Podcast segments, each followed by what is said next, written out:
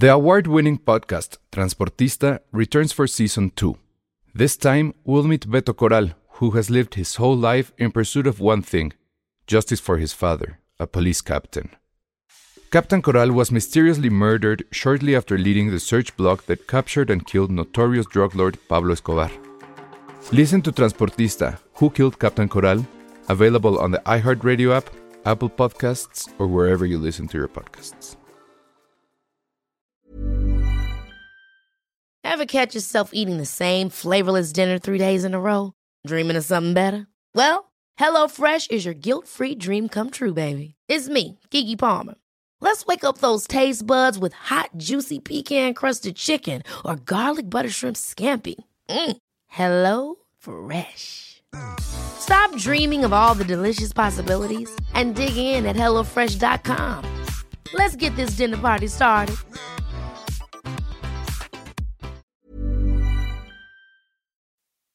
Escuchas. Escuchas un podcast de Dixo. Escuchas a Dos tipos de cuidado. Dos tipos de cuidado. Con Arturo Aguilar y El Salón Rojo. Por Dixo. La productora de podcast más importante en habla hispana. Hola, ¿qué tal? ¿Cómo están? Bienvenidos a esto que es Dos tipos de cuidado, el único podcast de cine que dice lo que otros callan. Y hoy, eh, pues vamos a hablar de muchas películas. La verdad es que vienen muy buenos estrenos. Eh, cosas que se estrenaron en el Festival de Morelia y que llegaron más o menos rápido a la cartelera comercial. Obviamente vamos a hablar de Spectre, de la nueva película de James Bond. Y vamos a hablar del el Festival de Cabo, en el cual pues ya está por allá eh, Arturo Aguilar, que nos está acompañando vía cuernofónica eh, a través de los eh, grandes inventos de Alejandro Graham Bell. Hola, ¿cómo estás, Arturo? Bien, bien, Alejandro. Y sí, así es, este es el único podcast de cine que empieza a experimentar con eso llamado el enlace telefónico. Eh, qué bonito, eso está muy Qué padre. bonito, caray. Algún día llegaremos al enlace satelital y demás. Es- exacto, vamos poco a poco. Pero ya superamos el enlace vía botes y un hilito, eso está muy bien.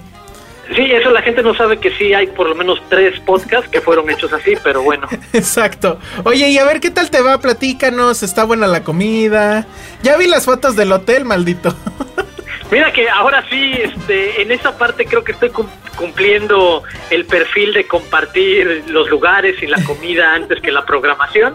Acabamos de llegar, la verdad es que ahorita mientras estamos grabando el podcast se está llevando a cabo la gala de inauguración con la película Demolition de Jake Gyllenhaal, este, una película la verdad, eh, la versión sencilla es el club de la pelea en light, sin llegar a esos terrenos de introspección y reflexión, exacto.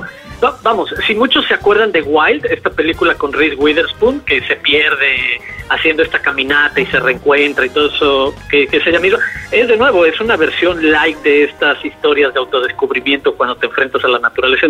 Creo que está en ese terreno. Y bueno, fuera de la película de, de inauguración, eh, hay cosas interesantes, lo platicamos la semana pasada, Steve Jobs, que además también va a estar en la muestra, entonces no va a tardar mucho en llegar a, a- México, eh, ves la película que cierra, eh, por ahí creo que lo interesante realmente de- del festival, en lo personal, lo pondría en dos zonas. Uno, los encuentros de industria. Y en este año en particular hay un encuentro muy interesante en el que van a estar platicando gente de producción de Netflix, Hulu, Amazon, todas estas nuevas plataformas que hace tan solo dos años pensábamos que eran nada más para consumo de series o, o de películas y que ya sabemos de los últimos meses, el último año, se han convertido en protagonistas a la hora de que empezaron a producir sus propias series o películas, valga la redundancia. La verdad está interesante ver qué vienen a platicar de hacia dónde se mueve a nivel industria el asunto de las ventanas de distribución, por ejemplo. Oye. El asunto de que en Estados Unidos está cerrado, que sean 90 días, que esté por lo menos en los cines antes de que pueda llegar a otro lugar, y esto quieren que cambie. Oye, ¿y no está por ahí Claro Video? Lo que pasa es que esta semana anunciaron, o bueno, ya hubo una función de prensa de Sí. su de su nueva serie. O sea, lo que están intentando es seguir los pasos de Netflix y convertirse ellos también en una productora, pues en este caso de series, probablemente después de películas y demás. Eso a mí me parece que está muy bien. Además, Sí, sí, habría que decir al respecto que la programación de Claro Video La verdad es que creo que ya está mejorando bastante y que se puede poner incluso de repente al tú por tú con, con el catálogo normal de Netflix. Perdón, pero la mala noticia es que contratan a Fernando Sariñana para hacer su primer serie, entonces pues qué chafa, ¿no? Pero fíjate, es que ahí te confirma exactamente lo que dices. La buena intención o la buena idea de industria de seguir los pasos que hemos visto con Amazon y con Netflix, de pues empieza a producir tus propias series pero obviamente ahí es donde se mete el mercado, nuestro contexto nacional, en donde el, y acaba de darse a conocer eh, el consumo general de medios en México, donde la televisión sigue aplastando y la lectura es quinto lugar y demás. Entonces, si tomamos eso como referencia y vemos cuáles son los programas con más rating y las telenovelas, se entiende que un tipo con el perfil de Fernando Sariñana, con el tipo de películas que hace, sea quien se acerquen para tratar de producir algo que sea, entre comillas, masivo, popular, ¿sabes? Pero a ver. Híjole, la verdad es que me atreví a darle play al trailer y es básicamente como si estuviéramos viendo como si estuviéramos viendo una comedia de Televisa, o sea, un programa de comedia de Televisa. Sí. Lamentable, ¿eh? Lamentable. Pero bueno, ¿qué más vamos a ver en el en Festival de Cabo? ¿Hay, hay invitados especiales que suenen, que, que, que hagan ruido y demás, como en Morelia de repente? Eh, creo que más o menos, en un perfil distinto y curioso, porque por un lado tienes a Jared Leto, a Iwan McGregor y a Liam Neeson, que obviamente son fácilmente ubicables y vienen a presentar películas en las que este, colaboran o en las que actúan, en, las que están. Pero creo que un perfil un poco más. ¿Va a estar Liam Neeson en, en, Cabos? Sí, sí, sí. Sí, de hecho es curioso porque se van a reunir dos de los Jedi de la parte más triste de la saga de Star Wars. ¿Él y quién más? Igual McGregor. Ah, muy bien, claro, claro. Ay, eso sí estaría faneable, ¿eh? Te hubiera mandado mis Blu-rays de, la, de las precuelas. A firmarlos. Sí, hombre, bueno. Oye, pero eso, eso está bueno. Ahí sí ya le está ganando a Morelia un poco, por lo menos al de este año, ¿no? Exacto, digo, y fuera de eso, el perfil no es tan eh, llamativo como de repente podemos decir, ahora sí que entrecomillado, Peter Greenaway, Isabel Lupert, eh, esta otra clase de, sí, bueno, están, o de artistas. Están jugando en otra cancha. Exacto, pero creo que es un acercamiento muy bueno, como dices, que empieza a ponerse ahí para su cuarto año. Creo que empieza a llamar la atención de manera atractiva. Viene Jean-Marc Ballet, que es el director de Demolition, fue el director de Dallas Buyers Club, de, de Wild. Este, en ese registro de invitados tienen Los Cabos. Muy bien, el famosísimo Festival de Cabos que me tiene vetadísimo según eh, su ¿cómo llamarla? Em, pues la, encargada de la prensa y de las relaciones públicas.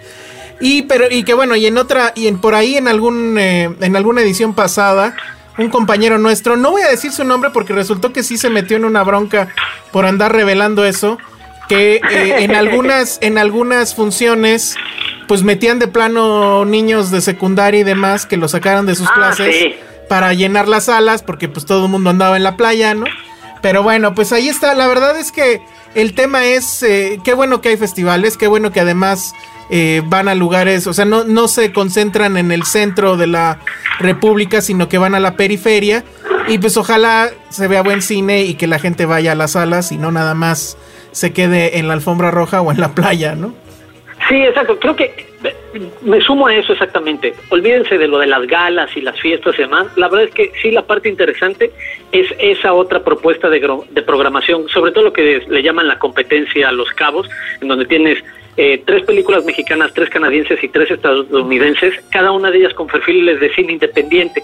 Y entonces sí tiene, sobre todo en el caso de siendo sinceros, canadienses y estadounidenses, muestras muy interesantes de diferentes tipos de películas dentro del ánimo independiente y de lo que pueden hacer. Por ejemplo, una de las películas que se presenta, Tangerine, en competencia, fue hecha con iPhones. Y en verdad es increíble lo que hacen con una película que te cuenta la historia de una prostituta transgénero en Los Ángeles, que cuando va a cortar al novio y le está contando a la amiga, se entera que el novio le ponía los cuernos y entonces vamos a acompañarla durante el resto del día a tratar de ir a encontrar al novio para confrontarlo y descubrir quién es esta otra u otro, con el, ah no, otra, porque en este caso sí es mujer, con la que le pone el cuerno.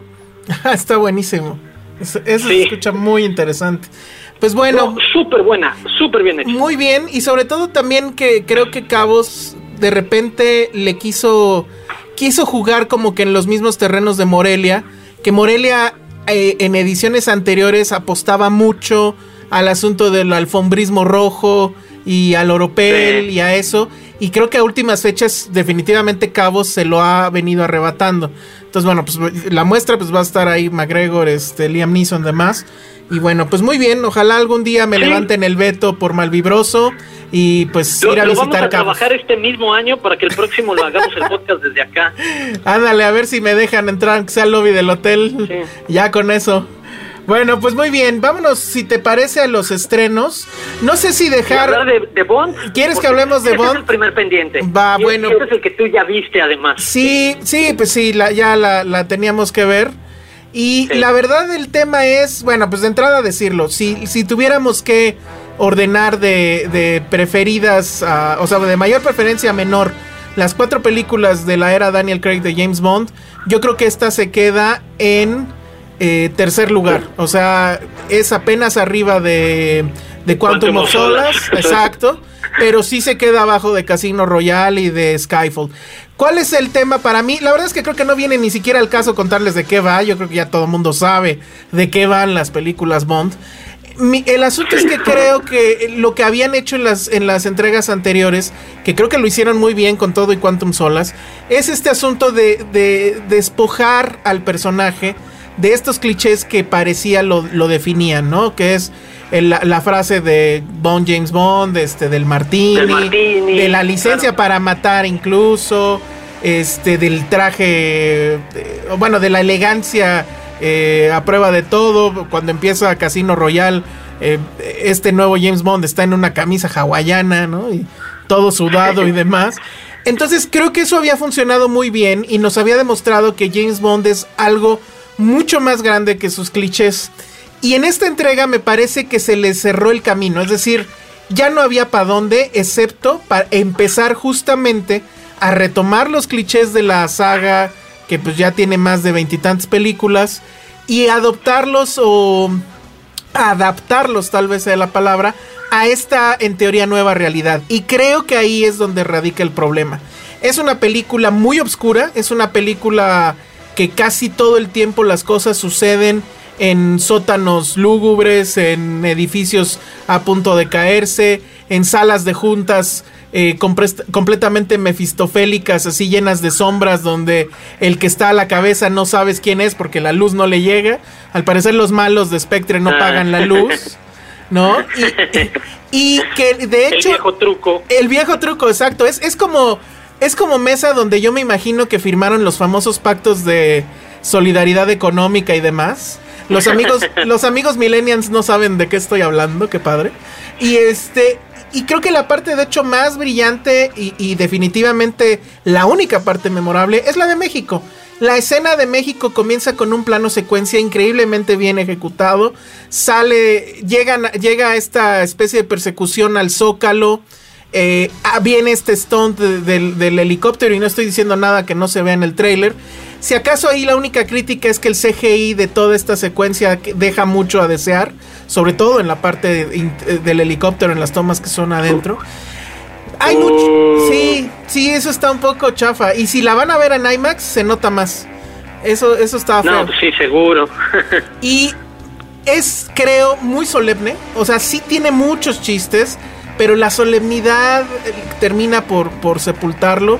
Y de nuevo estamos en, ese bond donde el malo te va a echar un sermonzote en vez de pues, simplemente ah. matarte, etcétera, etcétera, etcétera. Entonces, la verdad es que creo que esa readopción de los viejos clichés no fue tan afortunada. Es una película que además, eh, pues deja un mensaje ambiguo, pero sí puede entenderse como un adiós, como un adiós de Daniel Craig y de todo este experimento y pues habrá que ver si eh, pues estamos otra vez ante el clásico pues y ahora qué hacemos y cómo lo volvemos a, revivir al personaje o si se van a animar a hacer otra más con Daniel Craig. Creo que por ahí ya andaba em, la nota de que Daniel Craig finalmente había aceptado hacer una más, pero no sé si eso está confirmado o no. Eh, pero el, hecho es que él ya se mostraba molesto y creo que en alguna entrevista se le salió decirlo, ¿no? Que ya estaba un poco hasta la madre, básicamente. Sí. Entonces, bueno, pues ahí va. no sé, la veo difícil, digo, no, no he visto la película, pero sí he leído todo esto que comentas exacto y, y la pregunta es esa, más allá de hacer un comentario muy, muy breve la próxima semana que la vea, la pregunta radica en, eso que dices al final, si la saga en esta nueva reiteración ya alcanzó lo que podía dar después de dos excelsos momentos, como dices, la verdad es que tanto eh, Casino Royale como Skyfall están en un nivel muy alto de, producción cinematográfica dentro de lo que es el mismo producto James Bond, etcétera. Pero sí es hora de volver a buscar una nueva manera de refrescarlo con un nuevo Bond o con una nueva aproximación o ver si, si a mí me llama la atención lo que dices, si se empezaron a tomar demasiado en serio a ellos mismos y eso ya no le ayudó a, esta parte de la saga. Creo que es un poco contradictorio con lo que venían Lo que dices de la, de la solemnidad, exacto, si ahora son demasiado solemnes sobre la idea de lo que ellos mismos son. Sí, creo que, o sea, creo que el asunto con las otras es que sí estaban, a lo mejor es un poco el pecado, y lo pongo entre comillas, el pecado Nolan, de decir, a ver, Batman, ¿cómo sería Batman si fuera en la realidad? Y creo que un poco Casino y la otra eran un, eh, jugaban un poco eso, ¿no? Que es, a ver, ¿cómo sería Bond un poco más en la realidad? Es imposible decir Bond en la realidad porque el día de hoy los espías en serio dan miedo. Son adolescentes con una computadora metiéndose al mail de Hillary Clinton, ¿no? O sea, ya no existe esa imagen, pero bueno, era como que más aterrizado el, espía británico que fue envenenado con no sé qué en Rusia y murió en un hospital hace un año, una cosa así, pero exacto, no hay nada de glamour como podríamos imaginar. Ah, eh, así es, pero bueno, estaba más aterrizado y se habían deshecho ya de tanta jalada, digo la verdad, ¿no? O sea, eran, eran películas que apelaban más al tema de la psique de Bond, del pasado, que nunca se había hablado de, de, quién era realmente James Bond, ¿no? O sea, no conocías nada de su pasado, sabías muchas cosas, pero en realidad, en realidad no sabías quién era, ¿no? Y, creo que eso choca un poco en, la película. Eh, para los fans muy clavados, o sea, los que han visto las 24 son, las 24 cintas y que las han visto dos veces y que se saben los nombres de todos los villanos, les va a encantar. Porque tiene muchas, muchas, muchas referencias, algunas más obscuras que otras, a todo el canon eh, histórico de Bond. Pero los que la verdad, digo, yo, yo este, confieso, yo no he visto las 24, o sea, me faltan bastantes. Y quién sabe si las veo alguna vez. Pero este, para los que, los que estábamos más enamorados de la nueva etapa Craig, creo que sí salimos un poco, eh, pues sí, decepcionados porque fue el regreso, insisto, a estas fórmulas que nos remiten más a Austin Powers que, que a James Bond o al James Bond de, Daniel Craig. Uh, pues bueno, ni modo. Bueno, así es esto del, del desgaste. Pues sí, ya, ya que la veas, la comentamos entonces este, la, próxima semana a ver a ti qué te pareció. A lo mejor estoy exagerando, no lo sé, pero sí sé que somos varios. Ahí en el blog... Bueno, no, lo veo que, vayamos a estar tan lejos esta vez, me imagino, la verdad. En el blog me fue como en feria, o sea, casi, casi... Uh, ¡Qué raro! No, pero es que hace rato que no me mentaban la madre tan feo, entonces, este, pues oh. bueno... Ahí igual, este, si pueden checarlo en los blogs del Universal y pues poner su opinión. Vámonos al otro estreno que eh, ahí sí quiero que, te explayes porque bueno, pues es el, documental sobre Malala, He named me Malala, él me puso Malala, que ya lo pude ver también, pero bueno, me interesa que, que comentes a ti qué te pareció y sobre todo, creo que ya lo habíamos comentado muy en la superficie cuando fuiste a conocer a Malala. Pero este me gustaría que igual y, nos explayáramos un poquito más en, lo, en el tiempo que nos queda de cómo fue ese encuentro y qué te pareció el documental. Sí, eh, primero lo del documental. La verdad es que creo en este caso que la historia por sí misma tiene todos los elementos melodramáticos que le podría pedir o imaginar a una historia de ficción si necesitas a una heroína adolescente que arriesga su vida por una causa en la que cree y después de sufrir un atentado ah, de muerte eh, sigue con esta misma con este mismo ideal con esta misma causa que como indica el nombre del documental Hineimi Malala responde a la influencia de su papá porque su papá Siudin Yousafzai que es su nombre eh, mucha gente no lo sabe, pero es un administrador de escuelas, o había sido, perdón, en Pakistán, un administrador de varias escuelas de la región, digamos, un director de varias escuelas primarias y secundarias de, la zona, y desde hace muchísimos años él se había encargado de, pues, obviamente, hacer cierto nivel de activismo alrededor de, la educación en, su país. Cuando Malala tiene 12 años, los talibanes llegan a la zona del Valle de Swat, que es donde ella vivía en Pakistán, y empiezan a cambiar las reglas, eh, ahora sí que las reglas sociales, las reglas de convivencia de, de la zona. Y una de las primeras reglas que ellos imponen, o uno de los cambios que ellos imponen, es el prohibir que cualquier mujer o niña pueda asistir a la escuela.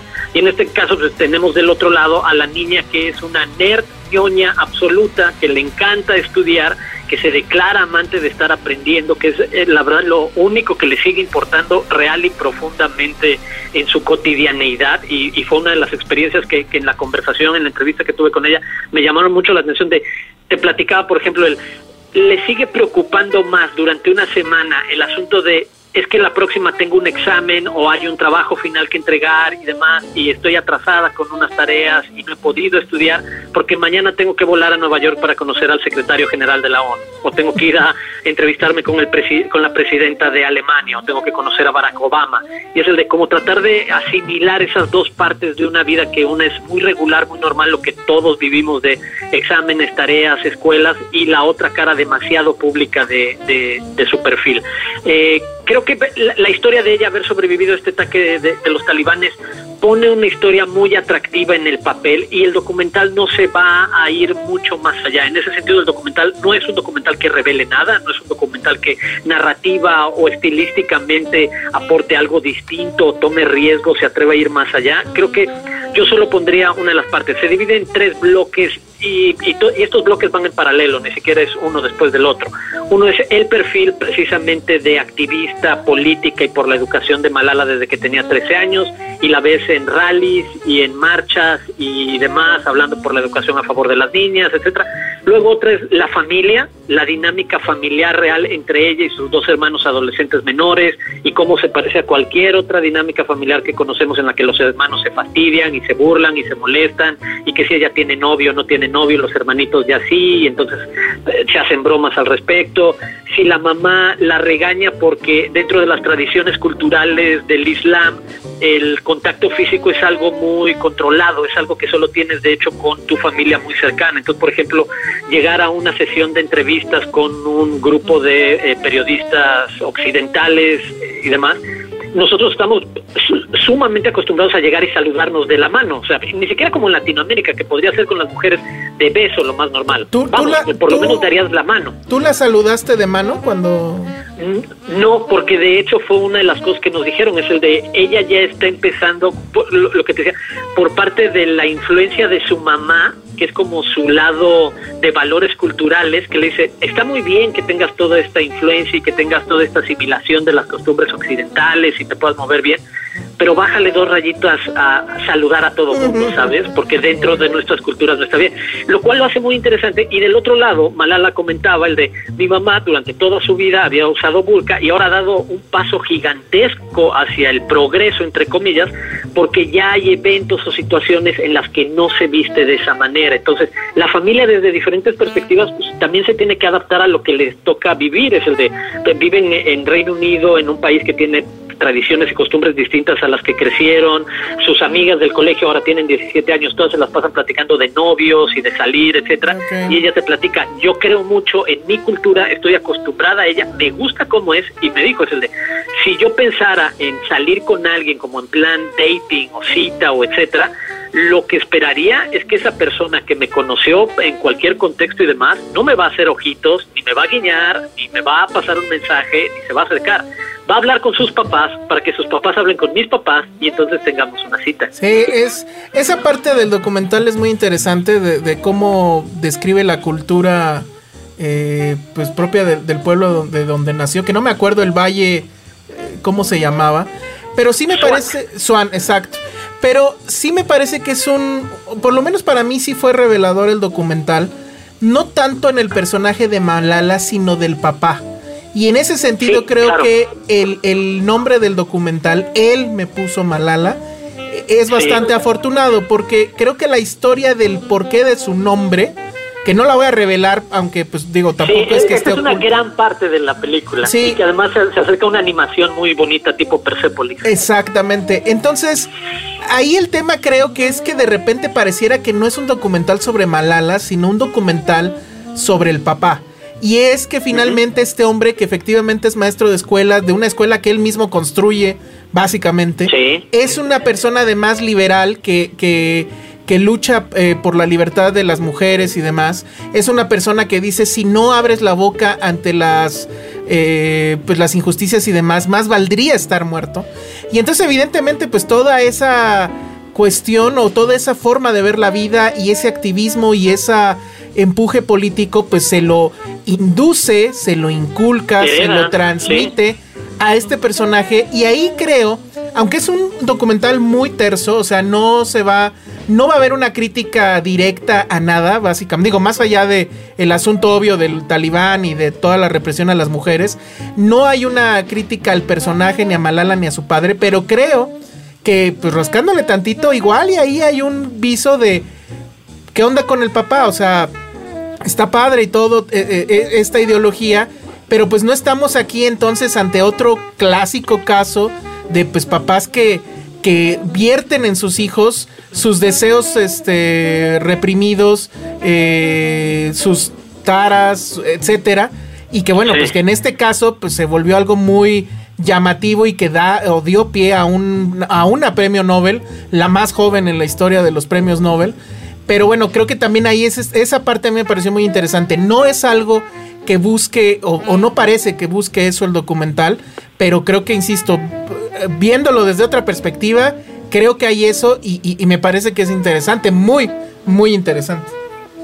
De hecho, e, eso es algo que a mí David Guggenheim, el director, sí me dijo que hay una intención muy clara en la parte del producto como, como producto comercial masivo para poder tratar de, enganchar o de conectar con muchos públicos en diferentes partes del mundo, que la película no sea sobre activismo, que tal cual no sea sobre la causa de Malala y la Premio Nobel de la Paz, etcétera, sino la historia de un, de un padre y su hija y de esta enorme, increíble dinámica que tienen y como dices, exacto, la filosofía de vida, de valores, de ideales que le hereda y que ella retoma con otra voz, con otro estilo y demás, pero que obviamente se trata, exacto, y, en algún momento es una pregunta que, que, quedó ahí, que yo no pude poner en el, en el artículo de la entrevista, pero al papá le preguntaron, ¿en qué momento no dices tú o no piensas tú en el de, oye, por todo lo que estoy empujando, estoy arriesgando la vida de mi hija, porque él supo, digo, fue amenazada de muerte mucho antes del, del momento este del, del balazo al rostro. Pero es el de, en algún momento no pensaste como papá frenar el asunto para no poner en riesgo a tu hija. Y hay una postura muy curiosa de, es que mucha gente cree que es mi idea en la voz de ella. Pero es el de, una vez que conozcan a Malala, van a entender que es su propia idea, que ella lo asimiló. Claro que yo soy la influencia, pero ahorita yo no soy nadie para decirle a mi hija, párate, haz esto o no hagas lo otro. No, claro. Es, como una posición muy, exacto, lo que dices, muy eh, delicada al respecto, pero a mí me parece atractivo porque si la película, creo, para un público más amplio, puede tener este gancho de conocer la dinámica entre el, papá y la hija, en verdad es muy rica y muy profunda, la manera en la que se entienden, se dan cuerda y demás. Y lo que dices, el extra paralelo de el significado enorme, casi poético que, tiene su nombre y de dónde viene y cómo cuenta esa parte de la historia. Pero creo que en, ese sentido general tiene cosas interesantes el documental, pero como dices, no es un documental que venga a cambiar todo el asunto. No, Mucho menos creo que se mueve más para cuando cierre convertirse en un fenómeno como lo fue una verdad incómoda. Es, poner a todo el mundo a hablar de medio ambiente, ahora de educación. Es, un, es, es, hay que entenderlo también como un, un eh, documental eh, eh, eh, hecho desde la causa y para la causa, ¿no? Al final, el documental cierra pues con la invitación a que visites el sitio de Malala y pues que evidentemente veas... Los dolarucos de menos. Pues en una de esas, ¿no? Que, está bien, o sea, la verdad es que creo que está bien. Hay otra parte que, que, a mí me gusta mucho y ya en dos minutos, porque para no variar ya nos ah, estamos pasando, que, me, que me gusta en el tema de, de, de, esta especie de tragedia, creo yo, porque si hay esta este asunto de que es una niña que quiere seguir siendo una niña o una adolescente. Pero que yo creo que ya las circunstancias la rebasaron. O sea, yo no creo que esta mujer pueda ser nuevamente, o sea, se va a perder de la adolescencia, creo. Porque, o sea, por, más que diga, ay, es que mañana tengo escuela y eso, pues no es normal que al otro día tengas que ir a una junta con Obama o antier visitaste a Bono y que ayer te dieron otro premio y que fuiste a las Naciones Unidas y que te fuiste a pelear con no sé quién eh, de un gobierno que está pasándose de lanza y etcétera, ¿no? O sea, una niña normal no hace eso, vamos. Exacto, fue a la frontera de Siria para recibir a los inmigrantes, fue a Nigeria para eh, entrevistarse con los papás de las niñas eh, secuestradas por eh, Boko Joko Baram, Ajá. grupo o sea, este clandestino. Va, a ser interesante saber en el futuro cómo es que la vida va a pasar factura de eso, ¿no? O sea, por más romántico que nos suene, para mí hay una tragedia en ciernes, ¿no? Más allá del balazo y demás. Y ya para cerrar, qué bueno que el, que el documental no se centra en la tragedia justamente. Yo pensé que iban a explotar ese asunto, lo explican eh, y hay ahí una, algunas tomas de ella en la ambulancia y demás, pero no, no hay nada gore ni mucho menos, ¿no? Eso me parece que es muy bueno. Y bueno, pues ya se nos acabó el tiempo y nos faltaba una más, o bueno, yo no sé si ya la viste. la platicamos la otra semana. El Principito, creo que se merece básicamente ah. todo un programa. Este, no sé si ya la viste. Exacto. No, más bien, sí, pero, estoy totalmente de acuerdo contigo. Creo que vale la pena platicarla con calma, bien. Sí. Eh, la recomendación es, vayan a verla. No es la clásica narración, o sea, no es el clásico vamos a contarles el cuento otra vez, sino que hacen una cosa muy interesante, no, no lo voy a revelar, pero digamos que son dos historias paralelas respecto a una niña que va a descubrir justamente eh, el texto del principito y la película está igual eh, armada a dos tipos de animación. Por un lado, animación en computadora, fría, calculadamente fría. Y por otro lado, animación cuadro por cuadro con papel maché, que espero en Dios no esté retocada por computadora, porque sería un poco traicionar la, la, idea misma de la película. Y que esta es obviamente la animación que hace que todo eh, sea colorido, que sea increíble a la vista. Es una película además, pues sí, inevitablemente, eh, que inevitablemente te va a causar ojito Remy. Vayan a verla, no deja de tener ciertas broncas, las platicaremos después, pero insisto, vayan, vayan a verla. Me llama mucho la atención y ya sería mi, mi último comentario, que las funciones de prensa de esta película, que no es una película grande, que de hecho es una película que no se va a estrenar en Estados Unidos hasta el año que entra, estuvieron repletas. Hicieron, creo, dos. Y tuvieron que mandar mail en la distribuidora Corazón Films, que les mandamos un saludo, por cierto, para decirles a los de prensa que no fueran acompañados y que ya estaban pues a tope de las funciones y que lo sentían mucho. Cosa que no sucede en películas medianas. En los blockbusters, pues obviamente todo el mundo va, ¿no? Ah, todo el mundo fue a Bond, bueno, fuimos a Bond, etcétera, pero en estas películas pequeñas es raro que, la, que el gremio se, se, se deje ir así de... Así como el Borras, pues. Sí, no, totalmente de acuerdo. Una, una adaptación muy meritoria que vale la pena ver. Y para despedirnos, uno de los mejores documentales del año estrena en salas. Ah, sí, cierto. Y solamente, ojo, vayan a ver el documental de Amy Winehouse. Punto. Sí. Lo platicamos con calma porque tiene muchas cosas que ver, pero es una gran noticia que un tan buen documental estrene en salas. Y en verdad es es una película que los va a bajonear, deprimir un poco porque está muy bien hecha, se asoma muy profundo a la figura de esta cantante, vale toda la pena verla, la verdad. Y, que, eh, eh, ¿cómo se llama? Es del mismo director de escena, del documental de, escena. Y bueno, entonces ya saben ahí qué, este, esperar más o menos. Pero sí, la comentamos, definitivamente también merece que le demos mucho más tiempo el documental de Mi One House. Qué bueno que llegó rápido a la cartelera. Estuvo apenas en Morelia y ya está en los cines. Vayan a verlo también. Y bueno, pues nos despedimos. Eh, pues desde allá, desde las palmeras borrachas de sol de los cabos. Arturo Aguilar. Nos, estaremos, nos estaremos sacrificando por ustedes y nos seguimos leyendo en arroba Aguilar Arturo. Yo sí exijo fotos de chicas en bikini, por favor. Y bueno, pues desde la selva, desde el calor de la selva de concreto, Alejandro Alemán, arroba el Salón Rojo. Nos escuchamos la próxima semana. Bye. Bye.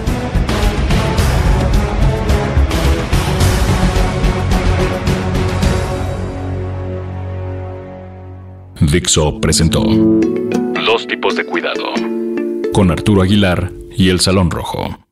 El diseño de audio de esta producción estuvo a cargo de Carlos Ruiz.